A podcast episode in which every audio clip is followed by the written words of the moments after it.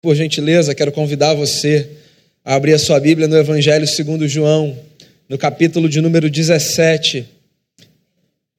Capítulo 17, eu quero ler um verso apenas, que é o verso 15. Diz assim o texto: Não peço que os tires do mundo, e sim que os guardes do mal. Não peço que os tires do mundo, e sim que os guardes do mal. Pai, eu quero colocar diante de Ti mais uma vez em oração a nossa vida, rogar ao Senhor que a Tua palavra nos seja alimento, que ela seja exposta de forma clara e que ela nos seja recebida como instrumento de graça para que o nosso coração seja transformado, que seja muito mais do que um exercício é, de reflexão, um exercício intelectual, que esse momento seja um momento de aproximação do trono da tua graça. Eu oro assim, pedindo mais uma vez o perdão dos nossos pecados, em nome de Jesus, nosso redentor. Amém. Tem um livro de um autor norte-americano chamado Leland Ryking, que se chama Santos no Mundo. É um livro sobre a história dos puritanos, um movimento protestante é, pós-reforma que teve berço na Grã-Bretanha. Santos no mundo, eu gosto dessa expressão. Queria pegar emprestado o título do livro do Ryking. A gente está conversando, por sinal, sobre santidade ou santificação. Esse é o tema das nossas conversas dominicais do culto de manhã durante o mês de janeiro. O nosso lema base nesse mês é: santificação não é o mesmo que moralismo. Tanto no cenário religioso quanto fora dele, é muito comum a gente ouvir pessoas achando que quando a palavra santo, santidade ou santificação surge, elas sempre surgem num cenário assim de um tom de julgamento, de condenação. Santidade está tão atrelado a moralismo que de santidade surgiu a expressão pejorativa santarrão, né? Que é o sujeito que tem essa aparência de pureza e de suposta superioridade, mas que na verdade não carrega consigo nada disso na sua essência. A gente tem conversado já há duas semanas sobre o que santidade, santificação significa da perspectiva cristã. Eu queria continuar essa conversa hoje. E eu separei para esse texto, para essa conversa, perdão, esse texto que faz parte da oração, na minha opinião, mais linda que a gente encontra nas Escrituras. É engraçado, quando a gente ouve assim, a oração de Jesus, a primeira coisa que a gente pensa é na oração do Pai Nosso, né? Só que a oração do Pai Nosso não é a oração de Jesus, a oração do Pai Nosso é a oração dos discípulos de Jesus. Quando Jesus ensinou a oração do Pai Nosso, ele disse assim: Vocês vão orar assim. E aí ele ensinou a oração do Pai Nosso. Há trechos da oração do Pai Nosso que nem fazem sentido nos lábios de Jesus. Perdoe as nossas ofensas. A oração de Jesus é a oração sacerdotal. Essa era uma oração que ele fazia. E ela é linda, do início ao fim. Encorajo você a ler depois. Eu pensei o verso, que na minha opinião é o verso mais poderoso dessa oração, que é o verso 15. Um pedido de Jesus a respeito dos seus discípulos ao seu Pai. Não peço que os tires do mundo, mas que os guardes do mal. Eu queria que a gente pensasse no desafio de sermos santos no mundo a partir dessa frase da oração de Jesus. Pai, eu não peço que essa gente seja tirada do mundo, tudo que eu peço é que esse povo seja guardado do mal. Eu acho que tem algumas coisas básicas que valem a pena a gente falar quando a gente olha para essa frase. Por exemplo, essa frase de cara já nos traz a lembrança de que a nossa fé não é uma fé escapista, ainda que às vezes essa seja a nossa escolha. A fé cristã não é uma fé que se propõe para tirar a gente das angústias do mundo. Às vezes a gente quer sumir daqui, de tão caótico que esse cenário se apresenta em algumas circunstâncias. Mas o convite do cristianismo não é um convite que enxerga na fuga o cumprimento da sua missão. É engraçado porque às vezes a gente trata a fé cristã como se fosse uma proposta de fuga, né? do tipo, não vamos pensar em nada desse mundo, não, a nossa vida não está aqui, nós não somos daqui, nós não vamos ficar aqui, tem um outro lugar para onde a gente vai. E tá bom, você pode até guardar no coração a esperança de que existe um outro lugar para onde você vai, mas e hoje? Hoje você está aqui. E porque hoje você está aqui, é, é bom da sua parte, como é bom da minha parte, que você, assim, não encare o escapismo, a fuga, como uma forma de construir a sua história. Na verdade, eu não vou tratar de forma absoluta porque eu corro o risco de exagerar, mas eu diria a você com muita segurança: nós nunca. Já fui para absoluto, tá vendo? Nós quase nunca superamos aquilo do qual nós fugimos.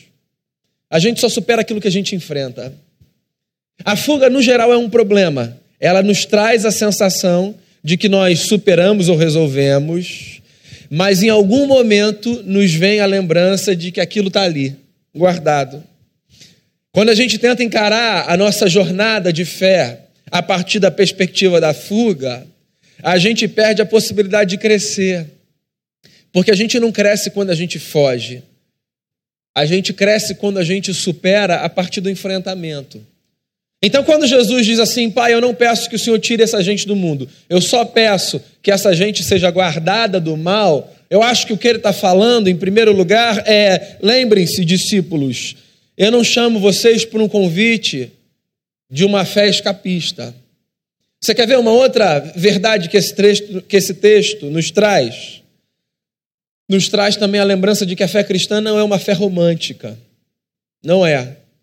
Porque quando Jesus diz assim, ó, não tira essa gente do mundo, só guarda essa gente do mal, o que ele está dizendo é: o mal é uma realidade. Então o cristianismo não é uma fé que propõe a mim e a você a transformação da nossa leitura da história numa leitura tipo conto de fadas. O cristianismo chama a gente para que a realidade seja contemplada como ela é. E a realidade contemplada como ela é nos provoca tanto sensações de satisfação, de alegria e de contentamento, quanto sensações de frustração, de raiva, de desesperança, de amargura. Porque assim, receber um convite para ser um cristão não significa entrar numa jornada de tentar enxergar a vida só pela perspectiva rosa, bela, graciosa. O convite à fé cristã não é um convite para um parque da Disney, talvez fique mais fácil você entender assim. Onde você tem aquela sensação de que tudo é mágico, perfeito, não tem papel no chão, todo mundo te trata bem. O convite para a fé cristã é um convite para uma jornada de cenários maravilhosos e de cenários meio assustadores. Porque o mundo é isso aí. É maravilhoso, tanto que ninguém sem consciência quer morrer, né? Para o céu a gente quer ir, morrer ninguém quer. Porque a gente gosta disso daqui. É maravilhoso, mas por outro lado, o mundo é palco de sofrimento. Então eu acho que quando Jesus diz assim, não tira essa gente do mundo, não, só guarda essa gente do mal, eu acho que Jesus também está dizendo, além de dizer que a nossa fé não é uma fé de escapismo, ele está dizendo que a nossa fé não é uma fé romântica. Sabe o que eu acho que Jesus está dizendo quando ele diz: não tire essa gente do mundo, só guarda essa gente do mal? Eu acho que Jesus está dizendo que a fé cristã é uma fé de conforto. E é isso que eu acho fascinante no cristianismo. Porque o que, que o cristianismo faz? O cristianismo nos traz a realidade da vida como ela é. Então, ele não faz uma pintura muito bonita de você. Você já percebeu isso lendo a Bíblia, né? A fé cristã, tanto nos profetas no Antigo Testamento, na lei de Moisés, nos evangelistas, no Senhor Jesus e nos apóstolos, a fé cristã não faz questão de dizer para você que você é a pessoa mais bonita que há nesse mundo. Pelo contrário, a fé cristã dá uma sacudida na gente. E ela faz a gente perceber a loucura do mundo, começando por uma autocrítica. Como se a Bíblia estivesse dizendo assim: você já reparou que há áreas muito sombrias na sua existência? Você já reparou que você vive dilemas intensos? O que, a Bíblia está dizendo quando ela fala isso? Ora, o que ela está dizendo é que esse mundo não é tão bonito, não apenas porque o lado de fora é feio, mas porque pelo lado de dentro a gente vive conflito, a sujeira, áreas podres, escusas, pequenas.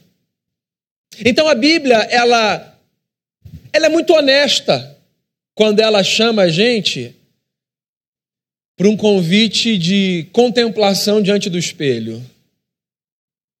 Ela também é honesta quando ela chama a gente por um convite de contemplação do mundo. Porque, ora, se o mundo é feito pela gente e a gente não é essa beleza toda, é claro que o mundo não vai ser também essa beleza toda. Daí você pensa, mas então esse negócio é muito angustiante, vou sair daqui. Não, calma. Não é angustiante, eu não dei o recado todo. O recado todo é: há áreas em nós que são sombrias, o mundo é assustador, mas existe um Deus que oferece conforto.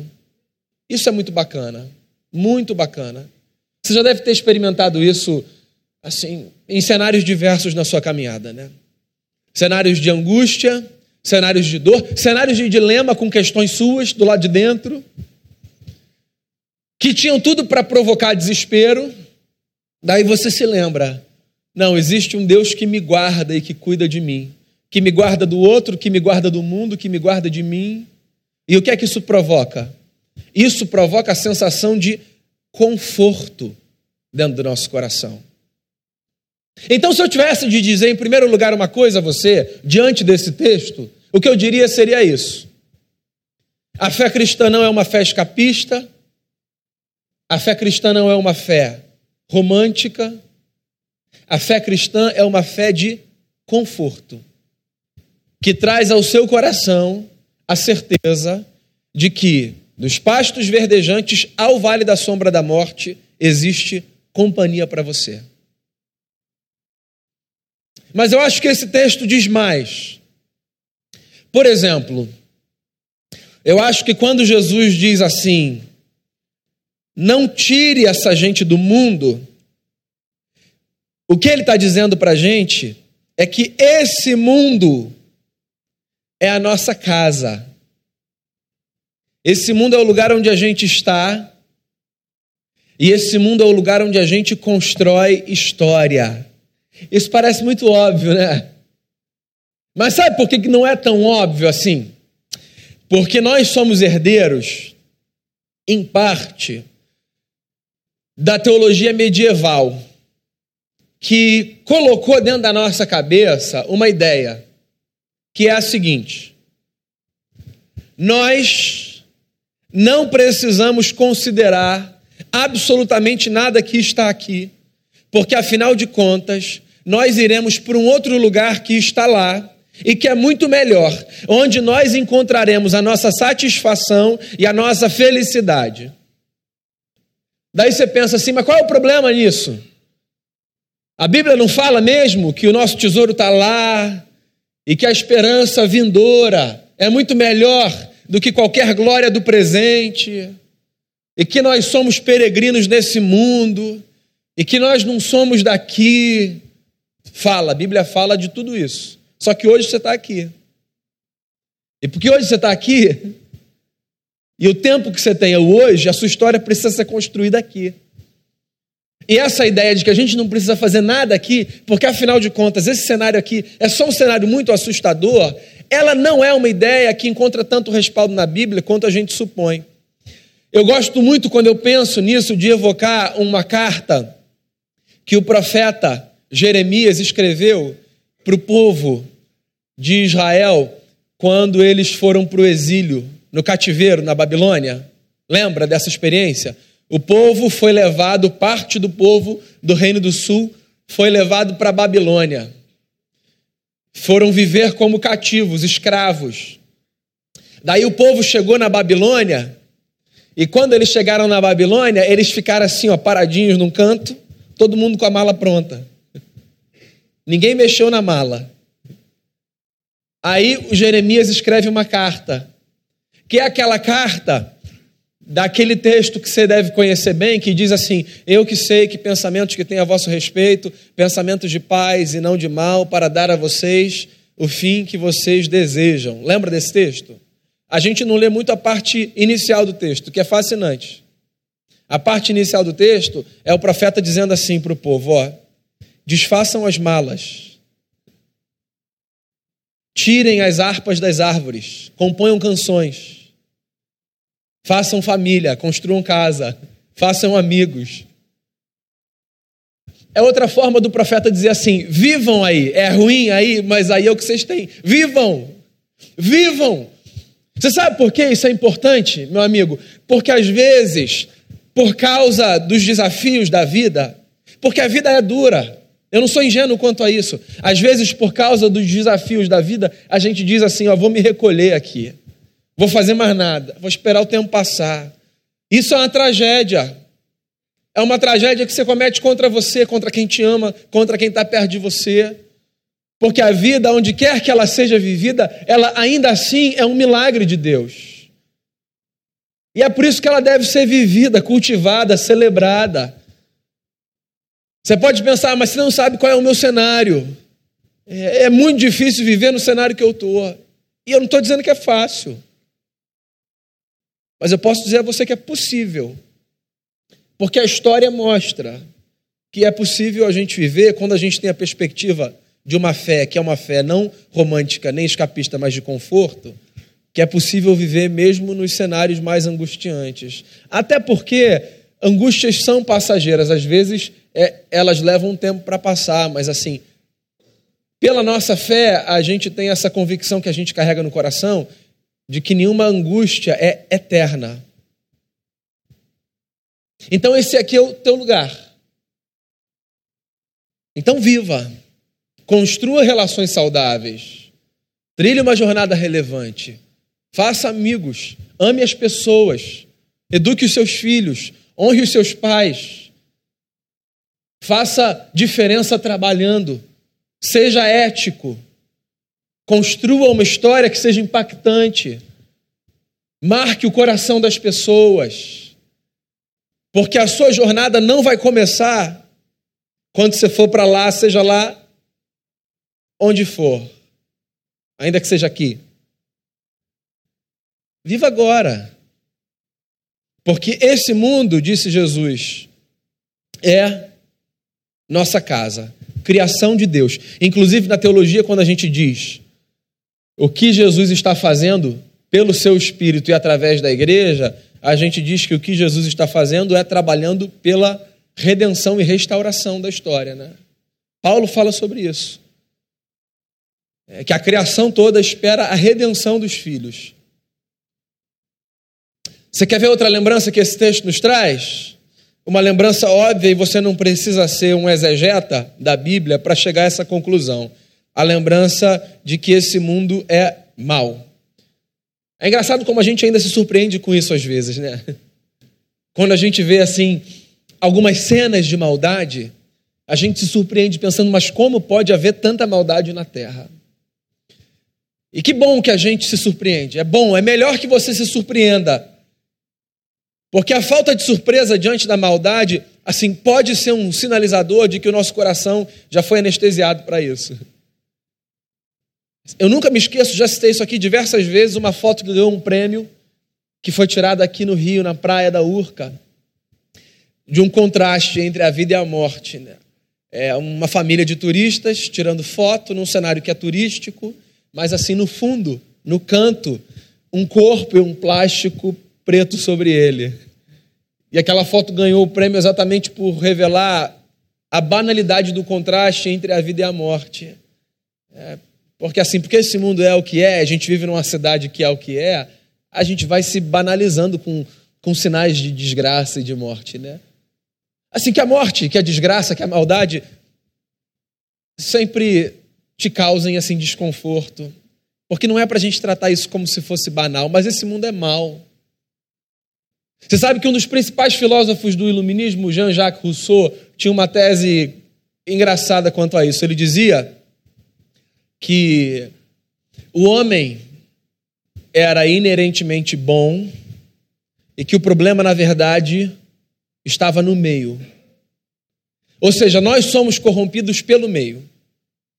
A tese dele no contrato social, por exemplo, é de que se há, assim, equidade, equilíbrio, igualdade, nós mantemos o nosso instinto de bondade preservado. Mas quando há desigualdade, então nós somos afetados pela instabilidade do meio e nós nos tornamos maus.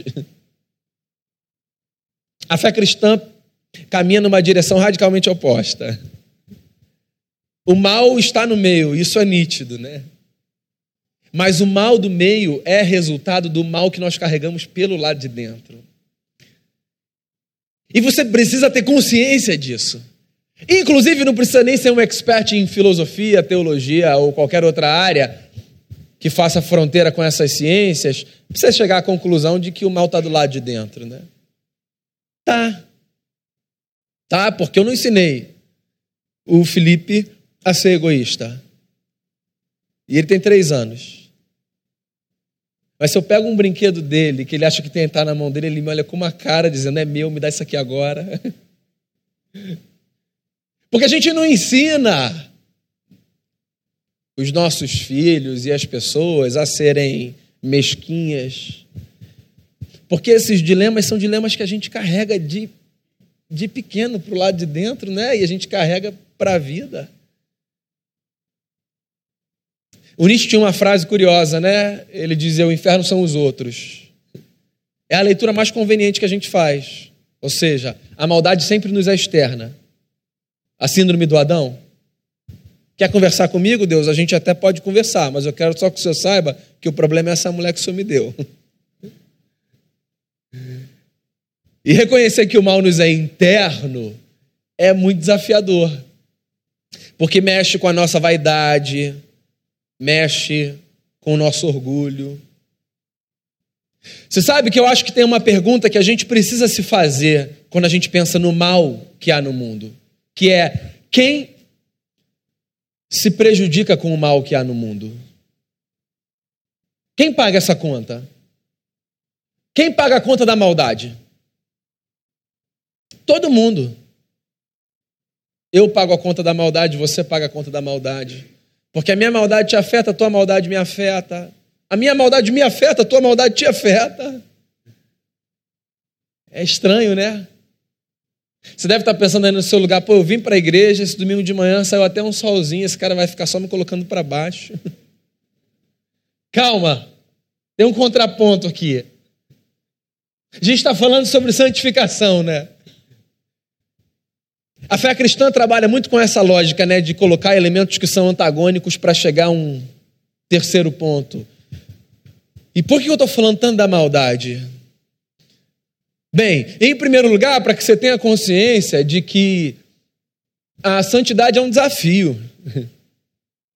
Num mundo como o nosso, onde nós lidamos com problemas que nos são inerentes e que carregamos desde a infância, no mundo onde a maldade brota, a santidade é um desafio. Uma vez o Ari, há muito tempo, pregando aqui na igreja, falou uma coisa que eu nunca mais me esqueci. Ele disse assim, dando um exemplo numa mensagem que ele pregou: é, A gente vive com uma perspectiva tão distorcida que quando a gente está, ele deu o exemplo com a educação dos filhos, né? quando a gente está diante de um erro do nosso filho, a gente faz questão de destacar esse erro e isso é, assim, pedagógico, né? Mas aí ele completou e disse assim: Mas é curioso como, quando a gente está diante de um acerto, muitas vezes a gente não diz nada. E às vezes, quando diz, ainda fala assim: não fez mais do que obrigação. Daí eu lembro do Ari falando aqui: isso é uma loucura, lá embaixo ainda. Isso é uma loucura. Por que, que isso é uma loucura? Porque num mundo como o nosso, onde a maldade nos é inerente, o acerto é um milagre.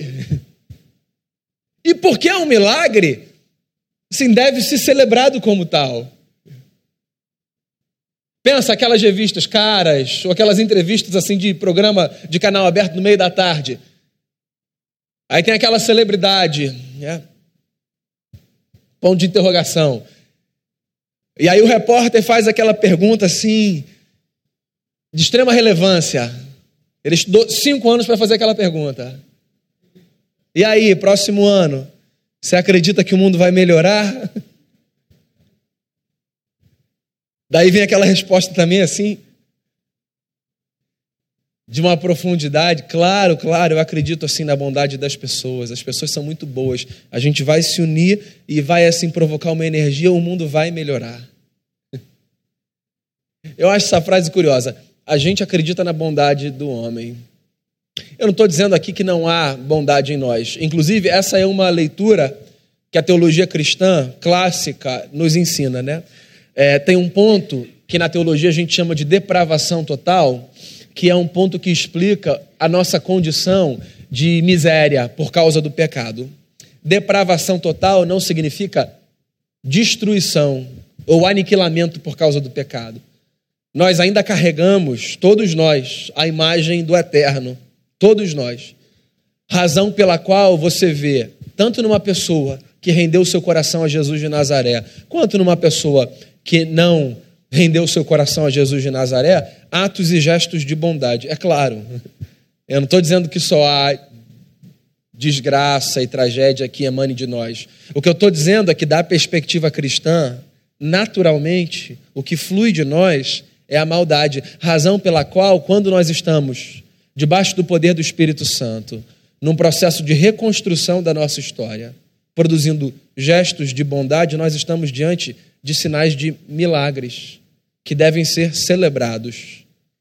Então, quando alguém fizer o que é certo perto de você, assim, tenha a gentileza de dizer que bacana, que legal.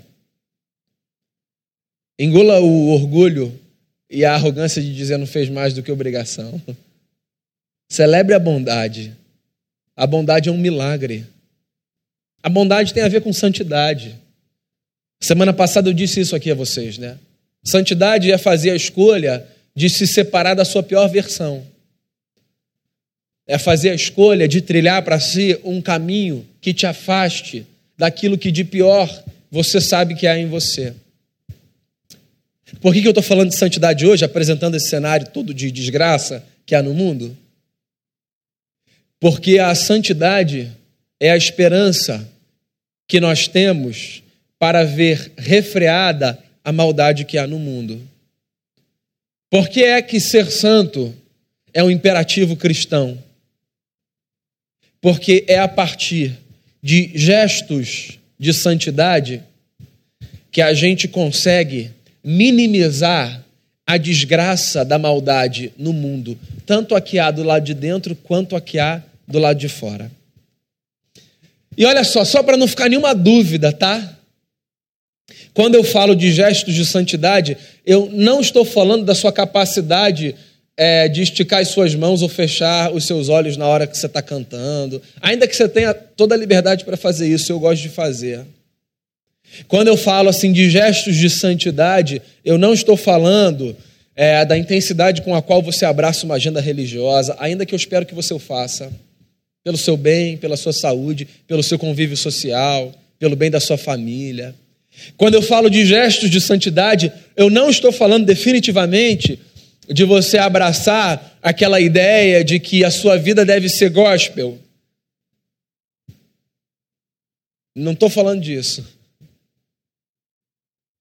Quando eu digo gesto de santidade, eu estou dizendo que o desafio que você tem para refrear a maldade interna e externa é viver uma vida permeada pelos valores do Evangelho e pela presença do Espírito que o Jesus do Evangelho soprou sobre a minha vida e sobre a sua vida.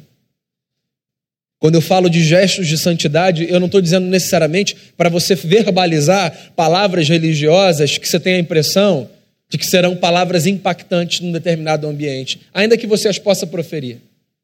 Eu estou falando de uma presença tão embebida do Evangelho que onde quer que ela se manifeste, ela provoque transformação, ela provoque esperança, ela provoque alegria. Você não precisa ser uma pessoa absolutamente preparada teologicamente para provocar um impacto santo no mundo. Você só precisa ser uma pessoa cheia da presença do Espírito Santo, aliançada a Jesus de Nazaré e determinada a viver os valores do seu reino. É isso. E é engraçado como as pessoas vão perceber isso e vão falar isso, às vezes sem que elas ao menos tenham consciência do que isso significa. Você já deve ter passado por uma experiência assim. Alguém falar assim para você: ah, não vai embora não. Você me traz tanta paz. Ou, ah, obrigado porque você falou isso para mim. Porque fez tanta diferença na minha vida.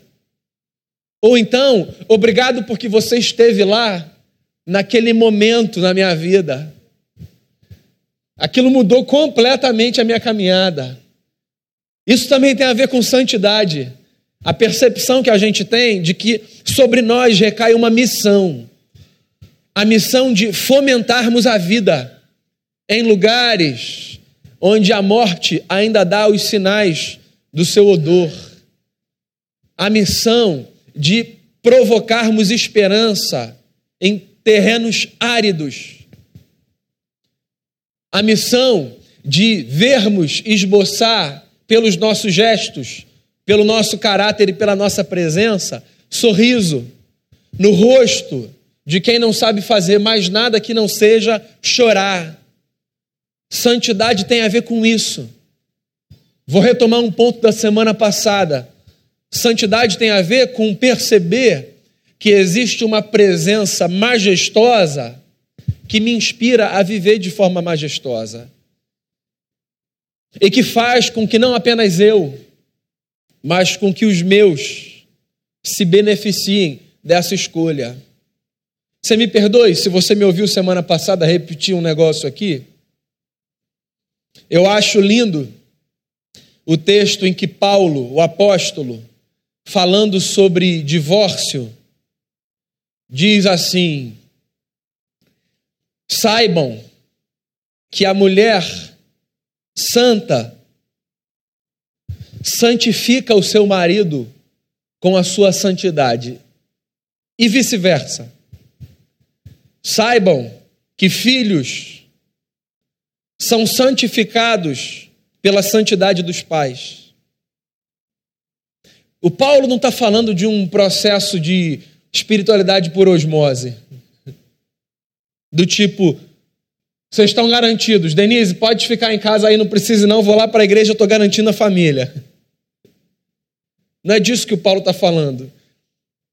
Inclusive, você tem uma leitura muito pequena se você achar que a sua espiritualidade é medida pela quantidade de vezes que você vem aqui. Ainda que eu espero que você venha todo domingo, tá? E quarta. Eu acho que o que o Paulo está falando é que, assim, o que Deus provoca dentro da gente pelo seu espírito é tão poderoso que transcende. Transcende para o outro. Transcende em casa. Da mesma forma que uma pessoa carregada do inferno dentro de si consegue transformar uma atmosfera numa atmosfera infernal, não é? Uma pessoa carregada da presença do eterno dentro de si, é capaz de transformar, inclusive, um ambiente mais infernal num pedaço do céu. E santidade tem a ver com isso. Com você fazer do seu quarto um pedaço do céu, e da sala da sua casa, da mesa onde você janta e almoça, um pedaço do céu, e do seu ambiente de trabalho, um pedaço do céu, e da sua academia, um pedaço do céu, e do seu prédio, do seu condomínio, um pedaço do céu. Porque o céu sempre estará onde os santos estiverem.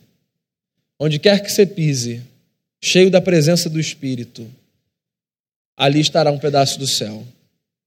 De tal forma que você poderá ter a mesma percepção que o Jacó teve quando acordou daquele sono desconfortável que tinha como pedra um travesseiro. Nossa! Eu vou chamar esse lugar de porta do céu, casa de Deus, porque o eterno estava aqui e eu nem sabia. Eu acho que essa é a oração que a gente deve fazer hoje. Senhor, que o meu compromisso com a santificação seja tão grande que tanto a gente quanto quem estiver perto da gente, ainda que seja na boca do inferno, tenha a oportunidade de dizer: Nossa, eu vou chamar esse lugar agora de casa de Deus, porque Deus está aqui e eu nem sabia. Que os seus pés sejam pés de Deus na história. E que os seus braços sejam braços de Deus na história. E que a sua boca seja a boca de Deus na história. E que a presença do Eterno transcenda em tudo aquilo que ela produz dentro de você. Para que os que sofrem nesse mundo marcado pela maldade, interna e externa, recebam um sopro de esperança. O mesmo sopro de esperança que mudou a sua vida. Santificação não é o mesmo que moralismo. Vamos orar? Que você ouça essa canção que será entoada e coloque sua vida diante do Senhor e depois nós oraremos juntos. Senhor Jesus, que essa oração seja a nossa oração. O desejo de exalarmos mais de Ti. Como o apóstolo nos diz, somos o bom perfume de Cristo Jesus. Que, que a gente, no mundo cheira tão mal pela desgraça, pela maldade, que a gente tenha a graça de exalar a vida que vem dos céus e que marca a nossa história. É bom demais a gente poder contar com o conforto que a fé no Cristo nos traz, reconhecendo as angústias e os desafios do mundo mas guardando no coração a palavra do Mestre que disse: Eu estou com vocês todos os dias. Que a presença de Jesus nos seja fonte de conforto, que no melhor dia da nossa história, a consciência da presença de Cristo nos seja uma realidade, para que com Ele a gente faça festa. Que no pior dia da nossa história, a consciência da presença de Cristo também nos seja uma realidade para que com a sua misericórdia a gente Que essa consciência nos seja real, que todos os dias a gente tenha a graça de perceber o Senhor está aqui. Que o Senhor encha o nosso coração do desejo, do senso de missão, de vivermos uma vida bela, para que não apenas nós e os nossos, mas para que muitos se beneficiem do nosso compromisso com a tua majestade, com a tua beleza. Que seja assim. É a oração que eu faço por mim e por cada pessoa aqui presente, em nome e por amor de Jesus. Amém. Amém.